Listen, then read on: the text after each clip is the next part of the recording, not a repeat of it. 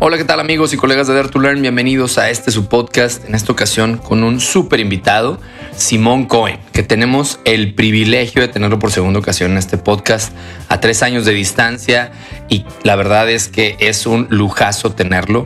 Eh, para quienes no sepan quién es Simón, Simón es fundador y CEO de Genco Global, una empresa súper exitosa de logística internacional eh, ganadora de muchos premios y la verdad es que de la mano de Simón, que ya desde hace pues más de 25 años que fundó esta compañía, ha logrado cosas extraordinarias, ¿no? Simón eh, es egresado del TEC de Monterrey, estudió comercio internacional y arrancó ahí desde hace, como les digo, desde más de 25 años eh, en este tema de la logística y llevaron a él y su familia a crear esta empresa Genco Global que los ha llevado a, lugares, a él y a su familia, pero a él como speaker, como motivador, como un eh, líder extraordinario, a lugares increíbles. Por eso digo que es un lujazo tenerlo. Eh, yo lo considero un, amigo, lo cual también es un lujo. He tenido la oportunidad de, platicar y de estar siguiendo su carrera de cerca los últimos años y la verdad es, que es extraordinario lo que está logrando Simón y Genco. Eh, desde 2010 yo, yo de lo que he estado viendo, sin que todavía conociera a Simón, pero sé que desde 2010 ya se puso como en el radar de que Genco era algo diferente y que su líder, Simón, estaba haciendo algo diferente. ¿Por qué? Porque en 2010 el, London Business School les hizo un, un caso de estudio sobre eh, estrategia de negocio y cultura organizacional. Y eso pues ya es súper, súper importante para una empresa mexicana, ¿no? Luego también el Financial Times Lab consideró una de las mejores eh, empresas en el mundo por, y, luego hace, no sé, creo que tres años o un poco más, en Harvard también le hicieron un caso de estudio que ese sí me tocó leerlo de la mano de una autora que me encanta, que es Francesca Gino. Entonces, desde ahí yo, yo les digo, hace como 3, 4 años que tuve la oportunidad de, conocer a Simón, de interactuar con él, de, verlo en un, foro eh, ERIAC, del foro ERIAC de recursos humanos acá en, la ciudad de Monterrey. Y en ese entonces estaba publicando su libro pleno, que lo compré, lo leí. Eh, recientemente, ahora que lo voy a volver a ver, lo volví a leer y tiene unos súper aprendizajes a nivel de eh, desarrollo personal, de desarrollo de liderazgo y de desarrollo de cultura organizacional. Esta entrevista que van a ver además fue muy especial porque fue en el marco de un programa de liderazgo para nuestros líderes comerciales en Scandia y como cierre de una de las sesiones donde hablamos muchísimo de liderazgo compasivo, de liderazgo de servicio, Simón nos acompañó y pudimos escuchar de viva voz de un líder extraordinario tantas y tantas enseñanzas y cosas que ha logrado, ¿no? ¿De qué nos habla Simón en esta entrevista? Pues de qué es ser un buen líder para estos momentos, ¿no? Estos momentos de la historia eh, que estamos corriendo y cómo ha cambiado esa definición de líder. Simón es un creyente en esto de liderazgo de servicio, de cómo le llama de voltear la pirámide para atender desde, desde los que tenemos el privilegio de liderar a los demás, para inspirarlos, sacar la mejor versión de los demás y que esa inspiración perdure en nuestra ausencia, no nada más cuando estamos, ¿no? Habla obviamente del tema de ser, de la plenitud, de ser felices en el sentido de estar en paz y no, y no necesariamente la paz como un tema eh, pasivo, sino de, estar plenos, ¿no? De, no, de ser ecuánimes y de siempre querer dar más y ser un mejor ser humano. También hablamos, le pregunté porque tenía muchas ganas de preguntarle después de releer su libro acerca del propósito, la plenitud y el liderazgo y cómo se conectan. Y lo que nos dijo fue increíble, citando frases de Picasso, del Dalai Lama. No se lo pueden perder. Eh, les dejo con Simón, eh, a quien considero un gran amigo. Gracias, Simón, por este, este nuevo capítulo en el podcast de Dare to Learn y en, y en, nuestra relación. Y pues nada, los dejo con, con los aprendizajes de Simón. Si están, si están escuchando y les interesa el tema de liderazgo y el tema de el desarrollo personal, la plenitud, este episodio no los va a decepcionar. Les mando un fuerte abrazo y como siempre, nunca se les olvide atreverse a aprender porque esto es Dare to Learn. Hasta luego. Hola, ¿qué tal Learning Explorer? Bienvenido a un episodio más del podcast de Dare to Learn. Si ya nos conoces, qué gusto que estés de vuelta. Y para los que no nos conocen, en Dare to Learn nos especializamos en ayudar a otros a desarrollar habilidades y capacidades para vibrar en el futuro del trabajo que ya es presente. Con más de 10 años de experiencia y decenas de clientes, somos el home número uno en aprendizaje en América Latina y estamos seguros que tenemos algo para ofrecerte a ti y a tu organización, sobre todo en temas relacionados con Learning Agility, Performance y Liderazgo. Date una vuelta por nuestra página www.daretolearn.com.mx y conoce todo lo que tenemos que ofrecerte a ti y a tu organización. También te invito a seguirme en redes sociales donde constantemente subo contenido de valor, tips y hacks que te pueden ayudar. Búscame como Diego Laines o Diego Laines Jameson y recuerda, atrévete a aprender porque esto es Dare to Learn. Yo les digo que el, programa es como un club de liderazgo. Un club porque pues, es un club al que quieres ir y de repente nadas y de repente juegas y de repente van nomás a echar unos tragos y que se vuelva una costumbre mejorar como líderes. ¿no? Entonces esto empezó en noviembre del año pasado. Eh, hemos tenido sesiones presenciales, híbridas, llevamos dos libros leídos, este va a ser nuestro tercer libro y pues va a durar, digamos que formalmente tenemos una sesión así de este tipo otra vez en junio, junio, Alfredo, junio, julio, más o menos, ¿verdad? Y, luego seguiremos entrenando, porque es un hábito de liderazgo, ¿no? Es una práctica constante. Entonces, ellos son el equipo de liderazgo comercial, son el corazón de la compañía. Los vendedores. Las piernas, eh, los, los líderes de los vendedores, y vendedores exitosos y líderes muy exitosos. Y tienen bajo su cargo más de 100 financial planners que son pues la gasolina de, de, esta empresa, ¿no? Entonces, muy importante y creo que es un equipazo de gente que quiere ser mejor líder y yo pues estoy muy contento de poder acompañarlos y de que nos pase acompañar hoy aquí. No, muchas gracias por la invitación. Como les dije, a Diego lo quiero un montón, a su familia los quiero un montón y el estar aquí con ustedes es como, ya sabes, vamos a hacer una plática de confianza profunda donde podamos ir un pasito adelante y que entendamos algunos conceptos y yo también, ¿por qué no aprender de ustedes? Hay ciertas cosas que yo ya pasé por las que les voy a contar para que ustedes no les pase, pero la idea es cómo podemos inspirarnos mutuamente, que salgamos de aquí verdaderamente empoderados para poder ser mejores seres humanos. Que siendo mejores seres humanos, perdón, siendo mejores seres humanos, entonces podemos trascender. Hoy el mundo le faltan valores. Ayer fue una fiesta y llegué a esta fiesta y vi tantas cosas raras que tenía años de no, de no sentirme tan vulnerable, tan roto, tan triste por lo que viene en la juventud de hoy. Y verdaderamente creo que nosotros tenemos que empezar el cambio. Y el cambio es, vamos a tener ese ciclo. Hoy estamos en un ciclo muy profundo. ¿Cómo vamos a llevarnos otra vez a la inspiración? ¿Cómo vamos a regresar a la parte alta de la pirámide? Buenísimo. Pues qué buena entrada y creo que puede conectar mucho con necesitamos líderes que trasciendan. Una pregunta que me gustaría para sentar a lo mejor las bases de esta conversación es, para ti, ¿qué define un buen líder? ¿Qué es un buen líder? ¿Qué hace o qué lo define? Es muy fácil. Digo, un líder anteriormente era aquella persona que mandaba y que tenía una posición de poder en las organizaciones, ¿no? Y el concepto de liderazgo evolucionó poco a poco. Y hoy para mí un buen líder es aquella persona que saca lo mejor o la mejor versión de los demás en su presencia y que esa inspiración perdura en su ausencia. Es decir, si yo soy un buen líder, cuando me vaya de aquí, ustedes tienen que seguir inspirados a seguir actuando de la forma que yo les digo que es la correcta o que yo pienso que es la mejor para el equipo. Si yo no soy un buen líder, solamente ustedes van a trabajar cuando yo esté aquí. Por miedo tal vez, por autoridad tal vez, por pirámide tal vez, ¿no?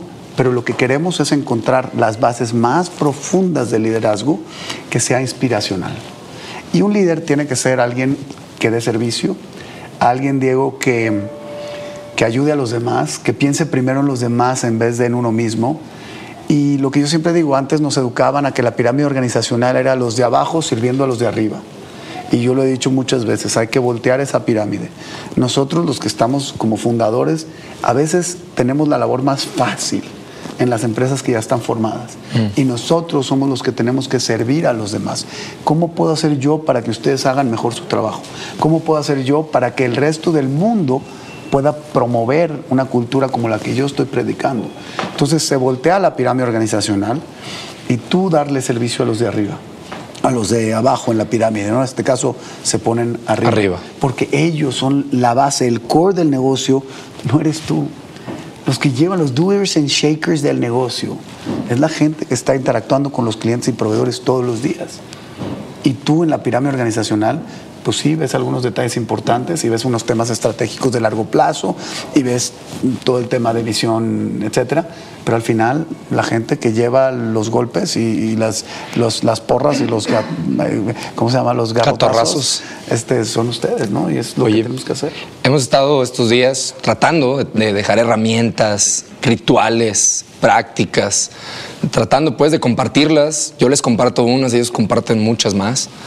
Tú te, te podrías aventar eh, un par de tácticas de liderazgo, es decir, bueno, rituales que digas, ok, así es como yo, Simón, o mi equipo de liderazgo sirve a sus colaboradores de una manera constante y frecuente, tipo de juntas que tengas, tipo de conversaciones. ¿Hay algunos ahí hacks que nos compartas? Sí, la verdad es que como, como líder, lo primero que tienes que hacer es ser muy amable con la gente. Todos somos iguales, todos valemos lo mismo, todos. Ustedes quieren tanto a sus hijos como yo a los míos, ¿cierto? Entonces, ¿por qué la señora del aseo no? También ella, igual, idéntico. Entonces, primero, saludarlos, hablarles por su nombre, ¿Por qué no servirles tú un café a ellos? ¿Por qué no atenderlos tú un ratito a ellos? Y los mejores cinco minutos de mi día es cuando agarro a alguien en el pasillo le digo, vente a mi oficina, te sirvo un café. Son cinco minutos que me dan demasiado como líder. Entonces yo me siento en mi oficina y me platican cosas extraordinarias, cosas que verdaderamente me mueven el alma, ¿no? Me platican de sus vidas, de cómo tienen a sus familias, de dónde están eh, estudiando, de qué manera están educando a sus hijos. Y eso nos inspira a todos. Buenísimo. Y te das cuenta de muchas cosas. ¿no? Y sabes qué, Diego, al final del día em, tenemos que tratar a la gente como gente. Y nos tenemos que convertir en humanos muy humanos. Y yo siempre he dicho eso. No necesariamente un ser humano es humano. Podemos ser humanos y podemos ser malos, inhumanos, déspotas, rudos, arrogantes, este, agresivos, etc. Entonces, ¿cómo puedo ser yo una persona que realmente te dé la mano y que te sientas inspirado por mí. Primero, sabiendo quién eres. Oye, Diego, ¿cómo estás? Es imposible si no soy, soy quién eres. Es muy, muy, difícil inspirar a alguien o conectarte con alguien.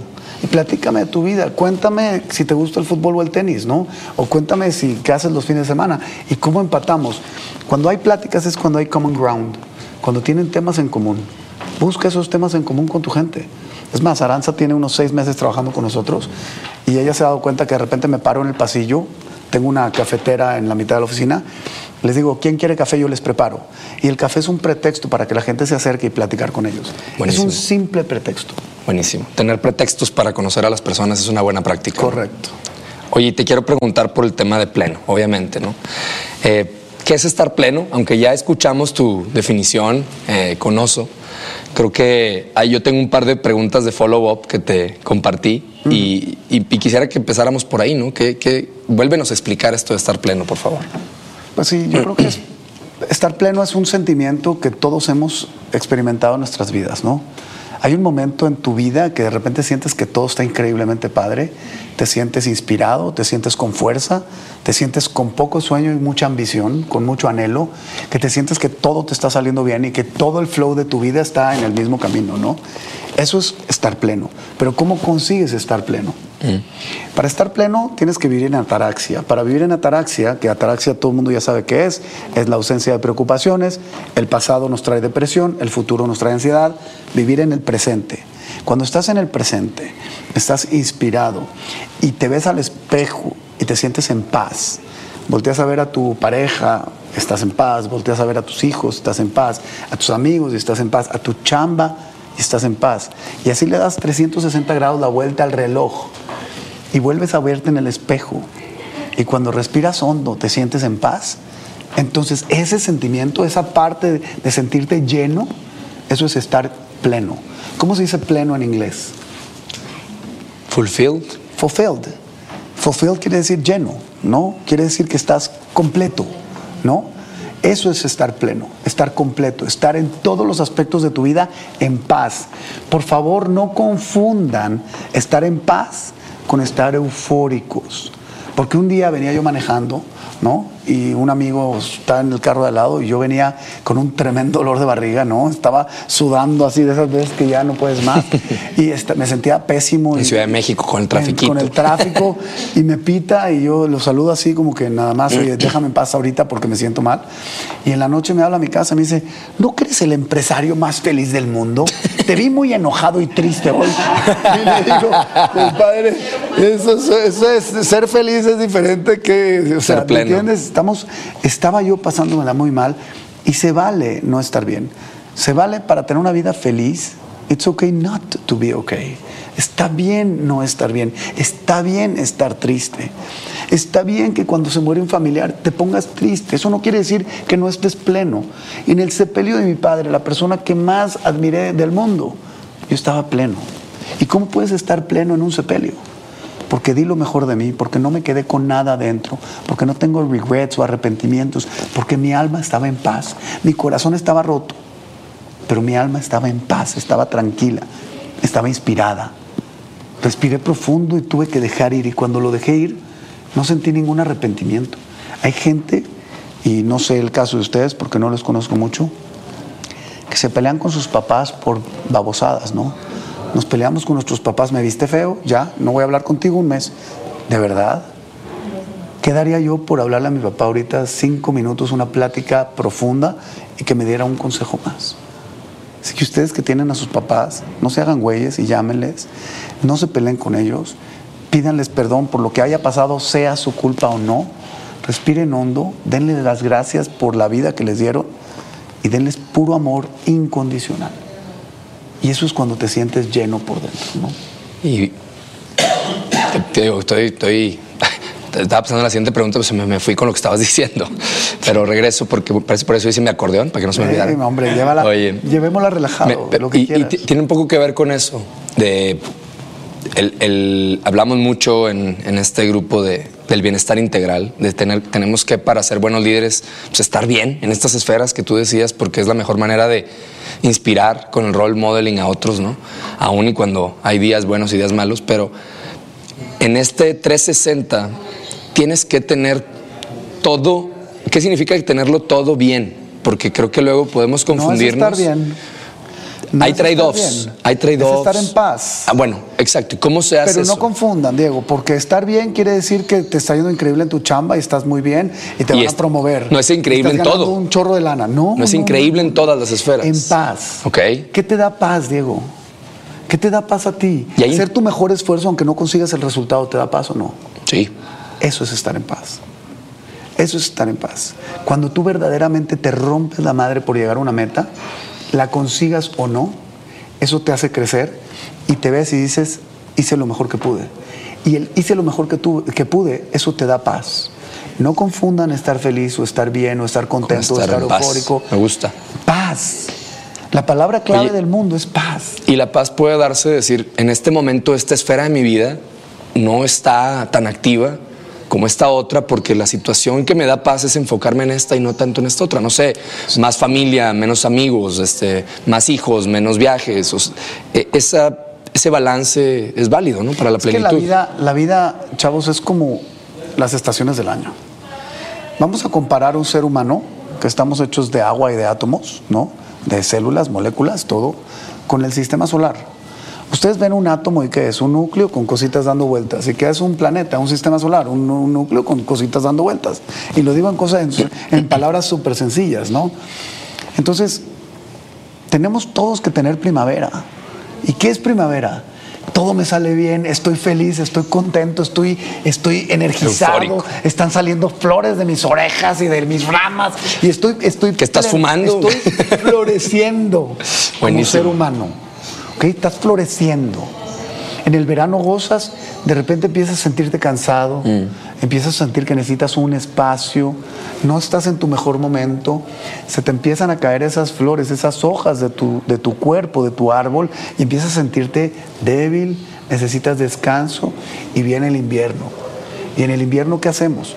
Nos escondemos, nos replegamos, cargamos energía, quitamos todos los bichos y volvemos a florecer en primavera. El ser humano es igualito a las estaciones del año. Y tenemos nosotros que gozar ese momento y cada momento entenderlo como viene. No puedes estar todo tu, toda tu vida en prime. Tienes que tener sus bajas. Y a veces, como en este caso hoy, a mí, en esta etapa de mi vida, hoy, ahorita, estoy en un slowdown. Okay. Y mi, mi, mi, mi slogan para este año es slow down to speed up. Baja tu velocidad para ir más rápido.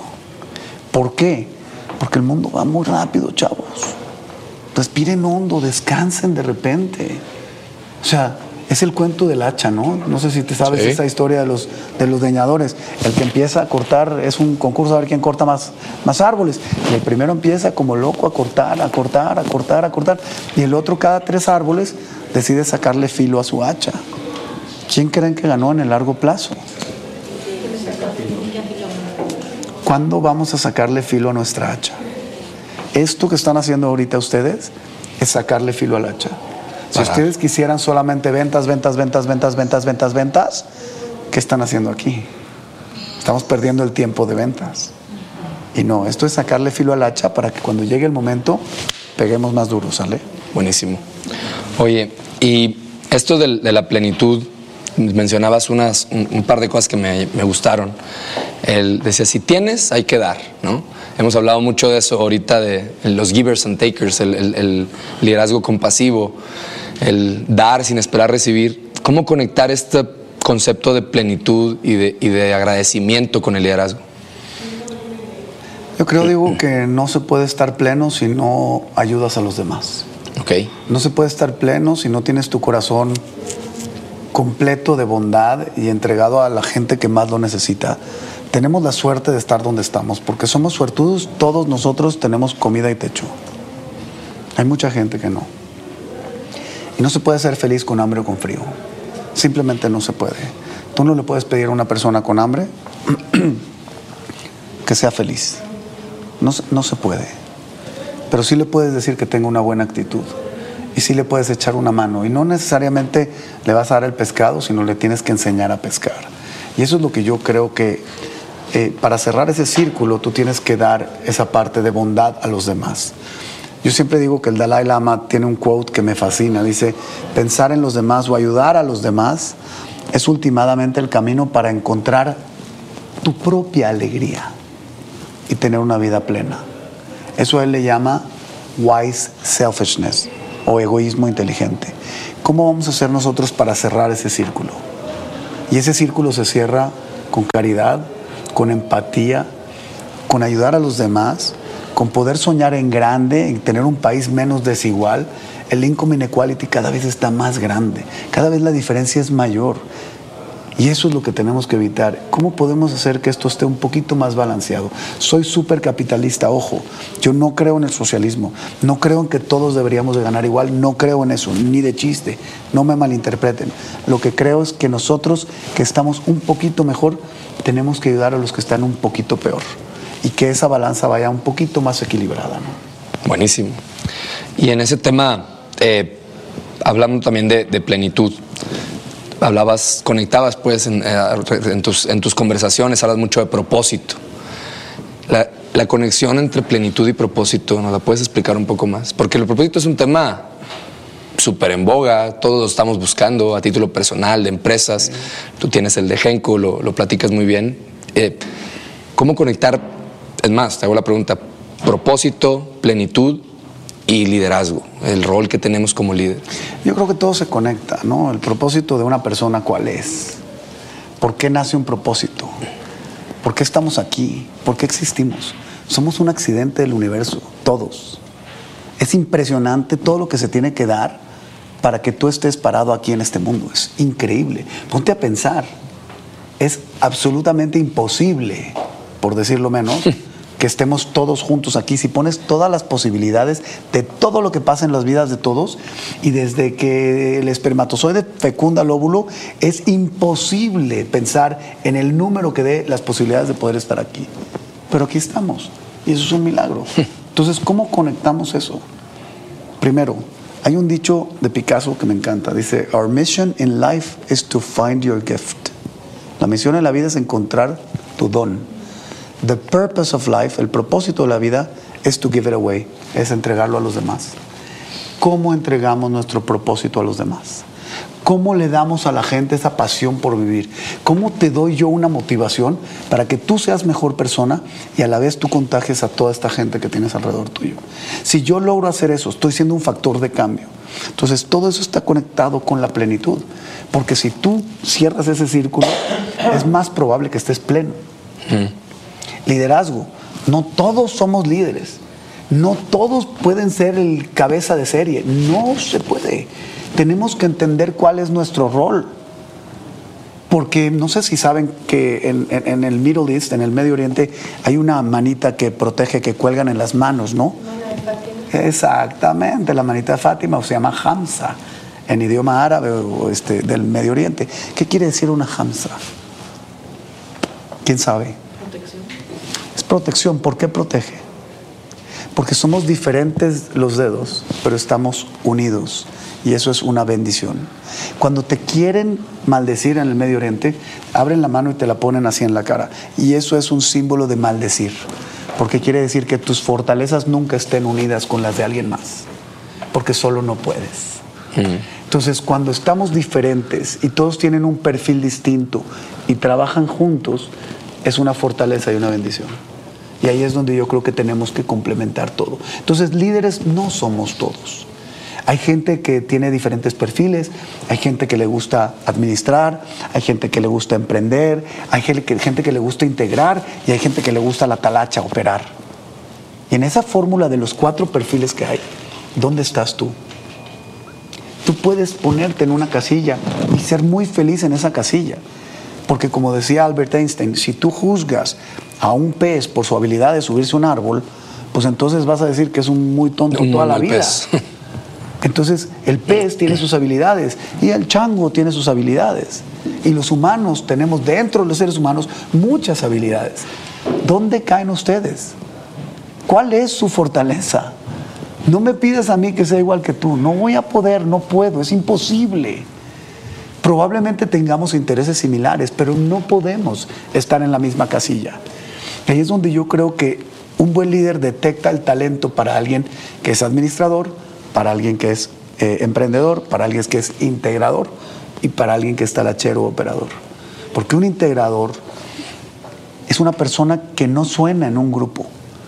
Pero ustedes todos han estado en un grupo de amigos donde hay uno que jala a todos y es el que nos mantiene unidos, ¿sí o no?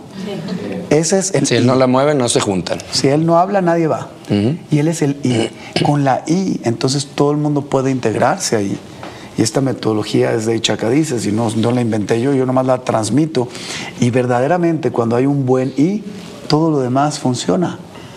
¿Quién es el I en esta empresa? ¿Quién figura como, el, como el 10? Traemos ya a alguien en la cabeza, ¿no? Claro. Oye, muy bien. Y tú dijiste algo muy padre que, que creo que aquí estamos tratando de hablar de habilidades, capacidades de líder, hacks, ¿no? De liderazgo. Y dijiste algo del hablando del propósito, decías, un líder tiene que saber hablar y escribir bien. ¿Por, qué es tan importante eso? Porque creo que eh, tuvimos un tema acerca de la escritura y hablamos de eso, ¿no? Este, cuéntanos un poco. Yo agregaría la tercera. Un líder tiene que hablar bien, escribir bien y... Pensar. Leer. Escuchar bien. Escuchar bien. A ver, yo le digo a mis hijas que si quieren ser unas buenas empresarias algún día, tengo tres hijas que ya están entrando a esa etapa productiva en su vida, ¿no? 22, 20 y 18. Ya empiezan a pensar en cómo trabajar. Y les digo siempre, si ustedes quieren ser exitosos en su vida, tienen que comunicarse bien. Hablar bien es muy importante. Tú no puedes ser un buen líder si no transmites bien tus ideas. ¿Cómo te puedo decir inspirar si no me vas a entender lo que yo te digo? ¿Cómo te puedo inspirar si yo te hablo y tú me dices, es que entendí que quería que abra el libro pleno en la página 36 y lo que yo había dicho era que lo abra en la 63? si no hablas bien, no funciona. Escribir bien. Hoy en día los chavos ponen puros slangs en sus chats. Y si los leen entre ellos lo entienden, y si lo leemos nosotros no entendemos nada. Escribir bien es una forma muy importante de comunicarse. y si no lo hacemos de manera correcta y si no lo hacemos de manera adecuada, ¿cómo puedo yo darte una motivación, Diego? Si no me entiendes. Y la tercera, y creo que la más importante cualidad de un líder, es saber estar callado, esperarse hasta el final, escuchar y al final opinar. Es bien importante escuchar. Tenemos dos oídos y una boca. ¿Por qué dice el dicho? Porque para escuchar el doble y hablar la mitad. Estemos tranquilos. Hay que saber escuchar. ¿Cómo puedo yo entender cosas que no sé si no me las dices? Cuando yo hablo, yo nada más enseño. Cuando yo escucho, no nada más enseño, sino también aprendo. Y ahí está el secreto. Buenísimo. Me gusta esto del el búho, que es el, el animal sabio del bosque. ¿Cuál es su habilidad? ¿Cuál es la habilidad más fuerte del búho? El oído. El oído. O sea, lo que tienen súper desarrollado es el oído, ¿no? Entonces dice, es sabio por, porque escucha, no porque ve o porque vuela. O, entonces, creo que eso es yo particularmente batallo con esa. Entonces, qué bueno que la mencionas. siempre digo que ando secuestrando las reuniones por andar hablando de más, entonces me voy a poner esa tarea. Y, yo también, ¿eh? ojo, yo también de repente me doy cuenta que hablo mucho porque tengo mucha pasión por lo que hago. Pero siempre procuro preguntar cosas. Cuando alguien hace la, la pregunta correcta, muy probablemente vayas a tener la respuesta correcta y lo que estás buscando tú es algo, tienes que saber qué preguntar, cómo, a qué horas y a quién. Entonces, de repente haz cinco minutos de silencio en una reunión y ponte las pilas, decir, a ver, no voy a participar ahorita para escuchar qué se dice. Y lo que se dice puede ser un tesoro que por lo menos tú no sabías. Buenísimo, me encanta. Oye, también que sepas, le hemos metido mucho al tema de aprender, desaprender, mentalidad de crecimiento, tener el hábito del aprendizaje, no, no nada más de, vivirlo, sino de aprender acerca del aprendizaje. Traté de, tratamos desde aquí del equipo de pasar ahí tips de cómo hacerlo. Tú lo mencionas también mucho en, como parte de tus rutinas de éxito de tu filosofía de éxito. Aprendizaje y liderazgo. ¿Cómo lo haces con tus líderes? ¿Cómo los mantienes aprendiendo? ¿Cómo conectas la pasión porque sigan aprendiendo? Que sí que es algo que tú haces mucho, que se vuelva un hábito en tu organización.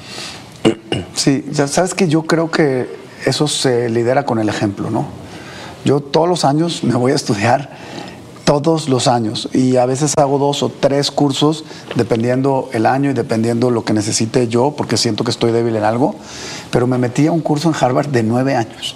O sea, nadie se mete a un curso de nueve años. Nadie. Y, cuántos llevas? Se entran, ya me gradué en enero pasado. ¿Y qué creen? Me inscribí al siguiente.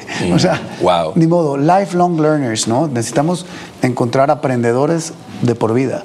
Y eso es bien complicado. Entonces, eh, ¿qué es lo que me da el aprendizaje?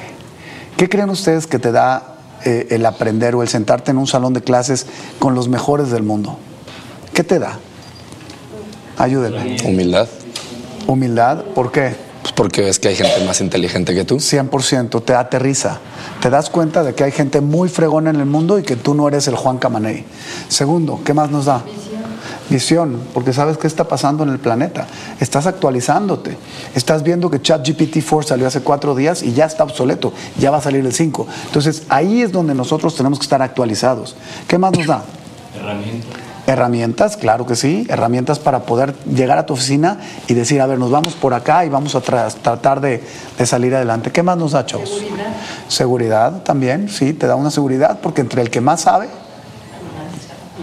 hay un dicho que me encanta de Oprah Winfrey que dice, when you know better, you do better. Cuando, en cuanto más sabes, mejor te va. Entonces hay que aprender. Métanle aquí al hámster más información. Métanle, es infinito. Les falta uno muy importante. ¿Qué más? Experiencia. Claro que sí te da experiencia. ¿Qué más nos da? Satisfacción. ¿Perdón? Te ayuda como a servir, a. Te da servicio, claro que sí. ¿Qué más? Hay uno muy importante. Que ganas de aprender más. Ganas de aprender. El hambre, entre más sé, más desconozco. Claro que sí. Hay una cosa y les voy a ayudar. ¿Cómo? Propósito. Tú puedes encontrar tu propósito porque si te juntas de cinco personas inteligentes, tú vas a hacer qué? La sexta. La sexta. Como dice el libro, ¿no? Si te juntas de cinco personas que les gusta el arte, tú vas a ser la sexta. Y si te juntas de cinco huevones, tú vas a ser el sexto. No, a ver. Entonces tenemos que escoger bien a nuestro amigo, nuestro entorno. Y por ahí va un poquito lo que les faltaba. ¿Y qué es lo que les faltaba? Networking. El networking. millones. Hoy en día, hoy en día. Exacto. No, le di el 50% de la Sí, respuesta. sí, sí, ahí capté, ahí conecté. Hoy en día no es tan importante el know-how como el know-who. Hoy en día, si tú sabes a quién llamar para pedir ayuda y tienes la, digamos, la buena reputación y el buen nombre para que te ayuden, vas a lograr trascender. Buen nombre y buena reputación es importantísimo para cuando yo les hable a pedir ayuda, ¿me ayudas? ¿Me echarías la mano en hacer un favor? ¿Podemos trabajar juntos? Creo que van a decir que sí. ¿Por qué? Porque estoy trabajando en yo también ayudarles. ¿no? ¿Cómo hacemos entonces para crear un network, una telaraña tan impon- importante, imponente, que sabes a quién llamar? Mis hijas y mi esposa me critican y me, y me echan carrilla, como decimos en Monterrey, porque a cualquier lugar del mundo que voy o que vamos de vacaciones, una de las cosas que son mi pasión es viajar en familia, ¿no? Y cuando viajamos de, cualquier lugar, siempre tengo a quien llamar. Entonces, un día, este diciembre, fuimos a Marrakech, en Marruecos. Y estamos allá en la ciudad y me llega un- una invitación a mi cuarto, ¿no? Diciendo, señor Simón Cohen y familia, los invitamos a que pasen a una cena, no sé qué, invitado por fulano de tal. Y era un amigo mío, ¿no? Y mis hijas, no puede ser, no sé qué. Y hace como 10 años nos pasó lo mismo, pero en Myanmar, ¿no? O sea, hay gente que no sabe ni dónde está en el mapa de Myanmar o Burma, ¿no? Este país que está revolucionado y está espectacular por dentro, pero tiene muchos problemas sociales. Y entonces hasta allá tienes amigos. Entonces, en el momento que tú necesitas algo y sabes qué número marcar y a quién pedirle ayuda, vas años luz adelante de tus competidores. Pero años luz, ¿eh? Yo les platicaba de esto que dice Reid Hoffman, de tu network es tu net worth. Net worth. es cuánto vales, ¿no? Y hablamos de eso, hablamos un poco de eso, ¿se acuerdan? De la importancia del alumni, de mantener las relaciones. Y me gustó lo que acabas de decir porque creo que hasta es un... El aprendizaje se vuelve una excusa para crecer tu networking y eso es, es bonito, ¿no? También poderlo ver desde ese punto de vista. Y te la pasas muy bien. Claro, Porque ir a dormir a los dormitorios, valga la redundancia, una semana o 10 días al año es muy divertido. es muy divertido. Ya imagino. Entonces es una friega porque duermes 4 o 5 horas por noche porque estás estudiando mucho. Pero te la pasas bien, conoces gente extraordinaria, te aterrizas, te actualizas, te dan un baño de humildad, te ayudan a promover tus ideas, te dan un escaparate y además puedes promover, eh, eh, no sé, tus, tu- tus, tus productos, empresas tus servicios. productos de la manera que puedas. sí. Buenísimo.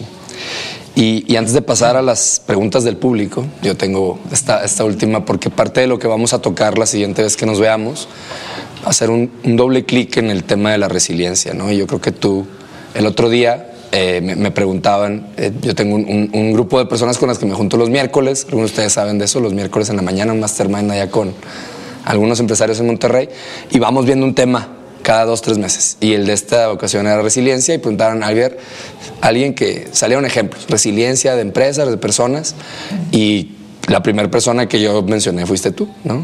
De, de- de- de lo que yo interpreto como resiliencia personal y seguro que ahora con el que platicaste de la pandemia, resiliencia en Genco, eh, yo quisiera que nos platicaras un poquito esto de cómo desarrollar o cómo ejercitar la capacidad, si es que se te ocurren algunas técnicas de desarrollar esa habilidad de salir rápido adelante de los avatares de la vida. Dices, o sea, van a pasar, no se trata de que todo esté perfecto, pero cuando te pasa, ¿qué cosas uno puede hacer? Yo, yo lo, lo digo como cómo te tomas el veneno en dosis pequeñas para que cuando llegue la envenenada no te mate, ¿no? O sea, así es como yo veo una analogía de la resiliencia.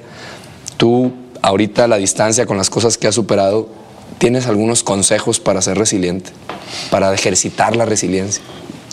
Mira, sí, pero voy a empezar con una parte de la pregunta y luego me voy a los consejos. Porque, Venga. a ver, muchos estamos cansados y a veces queremos give up, ¿no? Me rindo. ¿Quién ha querido este, Tirar la rendirse, toalla. tirar la toalla aquí en este salón? Todos. Cuando quieren rendirse, échense tres pasitos para atrás y descansen. No se rindan cuando están cansados. No se rindan cuando están drenados. No te rindas. Si quieres rendirte, primero descansa. Aprende a descansar y después tomarás la decisión con cabeza fría. La resiliencia para mí es un tema que tenemos que tener todos los seres humanos. Yo creo que hay algunos que hemos tenido la vida eh, difícil, hay otros que han tenido la vida un poco menos difícil, hay unos que han tenido Mucho súper difícil, ¿no? Entonces, yo no me puedo comparar con ninguno de ustedes. Yo lo único que conozco es mi propia vida. Y veo que cuando yo sigo insistiendo en ciertas cosas, logro mi objetivo. ¿Cómo puedo ser, cómo puedo hacer para yo ponerme un objetivo siempre y no rendirme? Y no rendirme, y no rendirme, y seguir intentando. Y cuando no lo consigues, es mi frase favorita del libro, es la vida protegiéndote. Cuando lo consigues está dirigiéndote, cuando no lo consigues está protegiéndote. Ahí entra el factor más grande de todos que quiero compartir con ustedes, que es una palabra hermosa de dos letras que se llama fe. Y ahí entonces le entregas arriba al de arriba o a quien ustedes crean, a la Pachamama o a quien quieran, le entregan su fe y le dicen, te entrego el destino de esto porque yo hice mi mejor esfuerzo. Y ahí, Diego, es cuando estás en paz. Y ahí es cuando tú respiras profundo y te sientes pleno.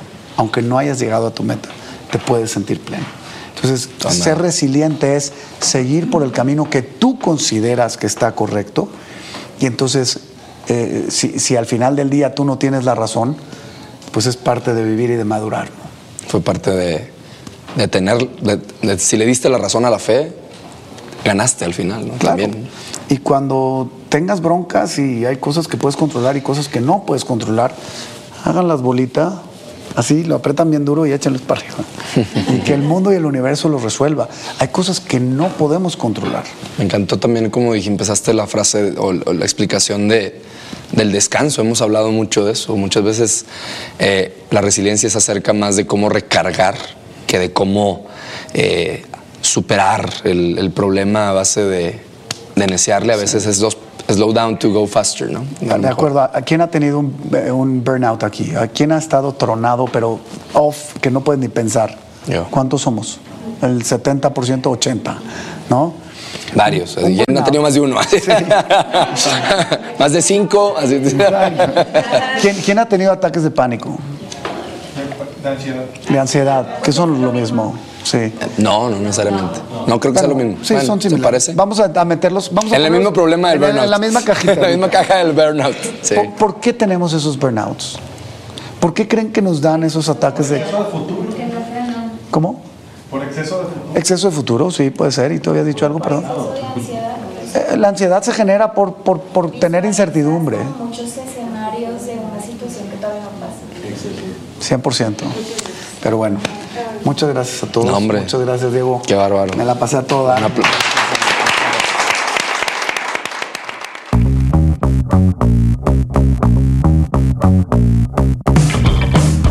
Muchas gracias por acompañarnos en un episodio más del Dare to Learn podcast. Estoy seguro que como yo debes haber encontrado mucha sabiduría y muchos insights y cosas interesantes en lo que nos compartió nuestro invitado de hoy.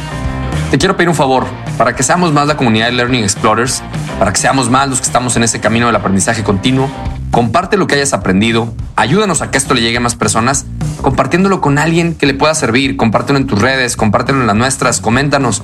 Nos encantará saber qué es lo que estás aprendiendo y poder tener una conversación ahí. Eso es lo que hace que este podcast gane tracción y que cada vez seamos más los convencidos del poder del aprendizaje, los que no dejamos de aprender todo el tiempo. Te pido que si puedes nos des un like o un review de 5 estrellas en las redes o directamente donde escuches tus podcasts. En Instagram nos encuentras como Dare to Learn MX y el resto de las redes como Dare to Learn con número 2. Y a mí particularmente si hay algo que quisieras decirme, estoy como Diego arroba daretolearn.com.mx o nos puedes contactar por correo escribiéndonos a podcast arroba daretolearn.com.mx. Nos encantará saber más de ti y tener una conversación directamente contigo. Muchísimas gracias como siempre por atreverte a aprender y nos vemos pronto. Dare to Learn.